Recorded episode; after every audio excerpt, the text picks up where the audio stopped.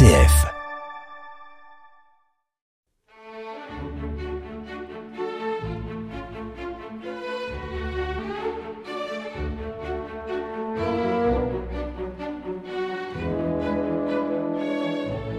Passionnément classique, Emmanuel Vigne.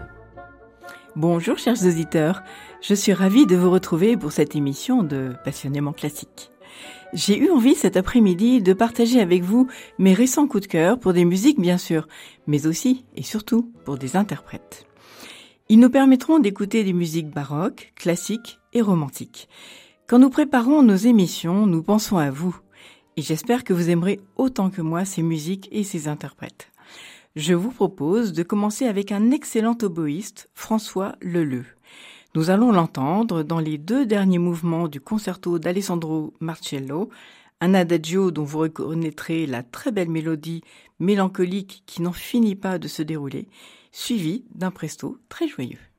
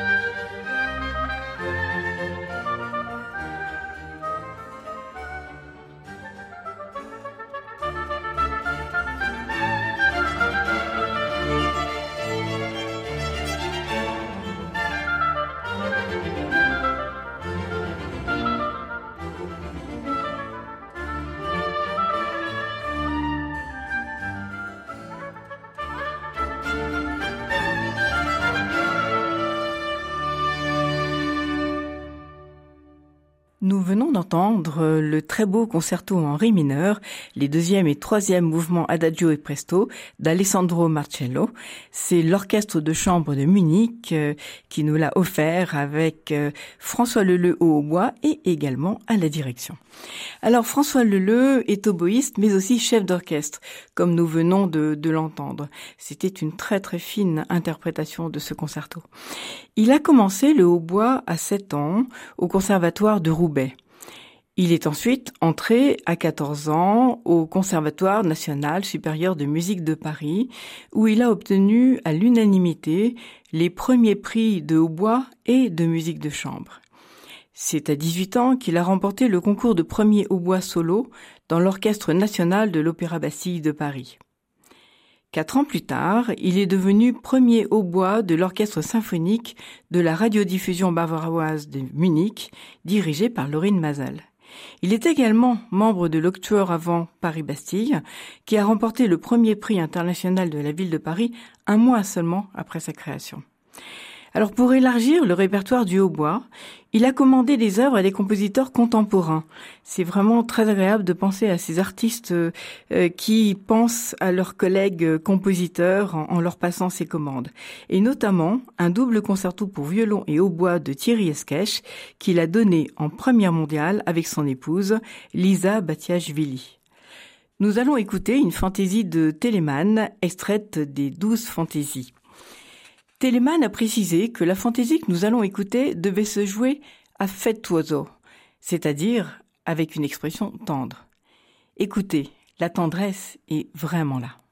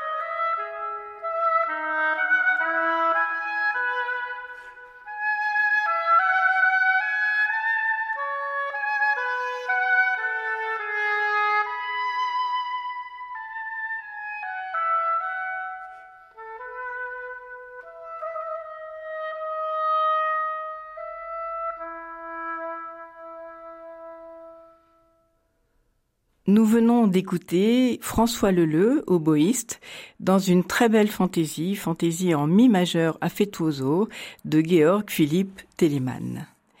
Nous allons quitter le hautbois pour plonger dans le monde du piano. Alors, comment ai-je redécouvert la pièce que nous allons entendre? Permettez-moi une anecdote personnelle.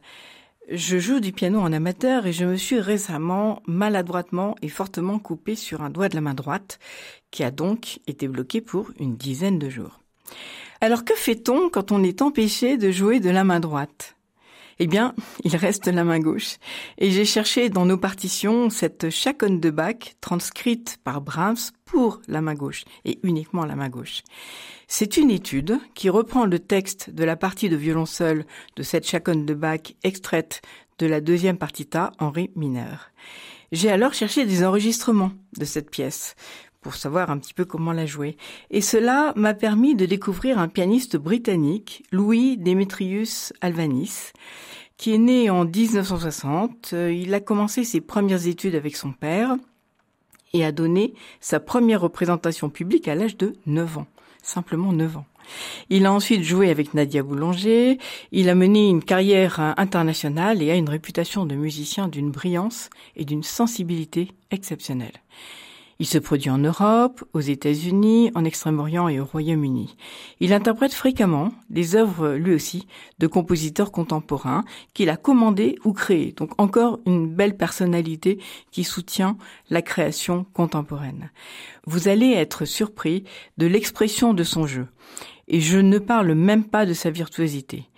N'oubliez pas dans la pièce que nous allons entendre, donc cette cinquième étude en ré mineur d'après la chaconne de Jean-Sébastien Bach, n'oubliez pas qu'il n'y a que la main gauche qui joue. C'est assez prodigieux.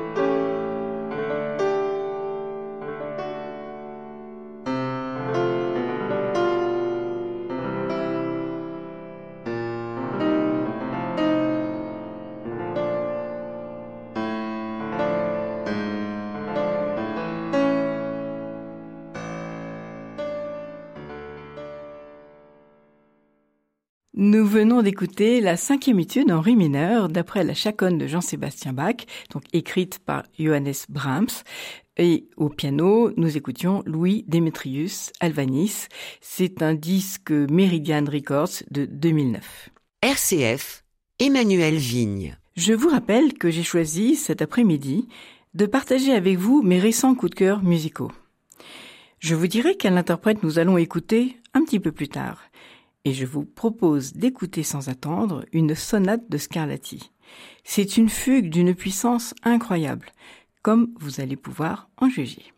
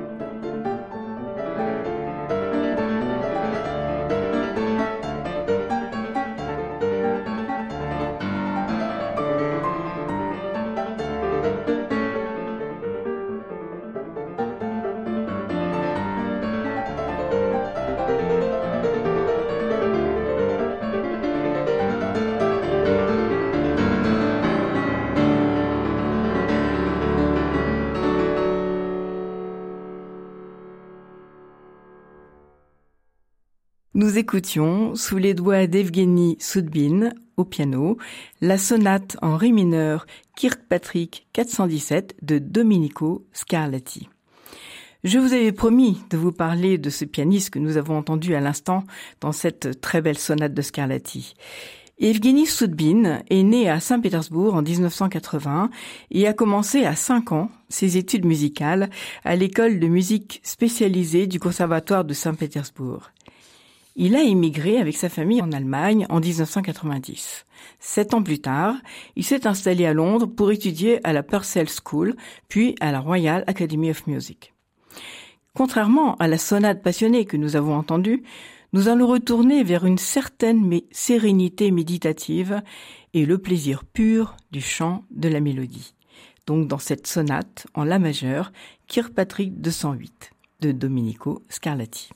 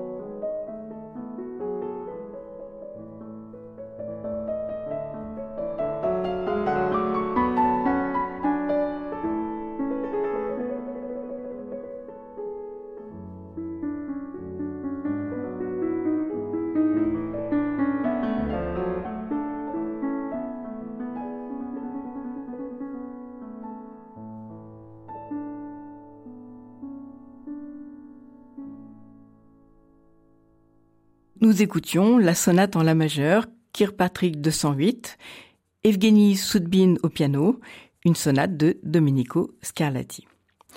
C'est toujours intéressant quand on découvre un interprète de le connaître au-delà des seuls éléments de sa carrière de musicien. Dans une interview, il parle du succès de son précédent CD déjà consacré à Scarlatti. Écoutons-le. Pour moi, ce ne sont pas tant les critiques et les prix qui sont importants que les nombreux messages personnels que les gens m'envoient pour me dire à quel point la musique les a touchés.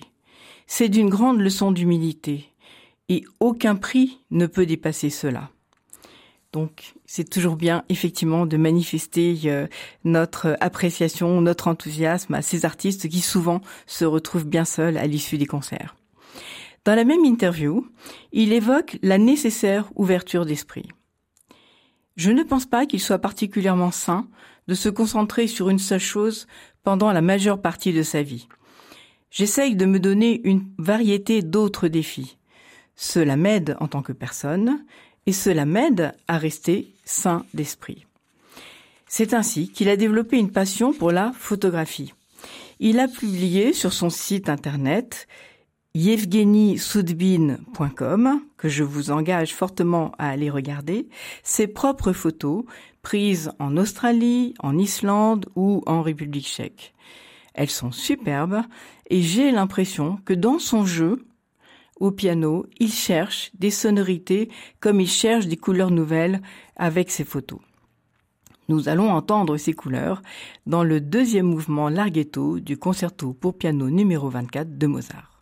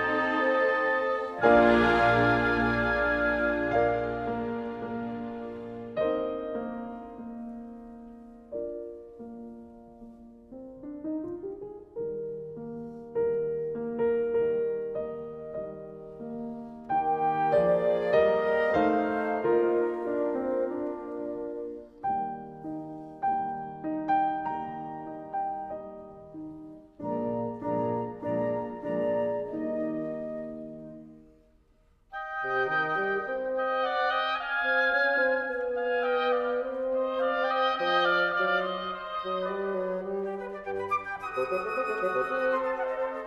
you.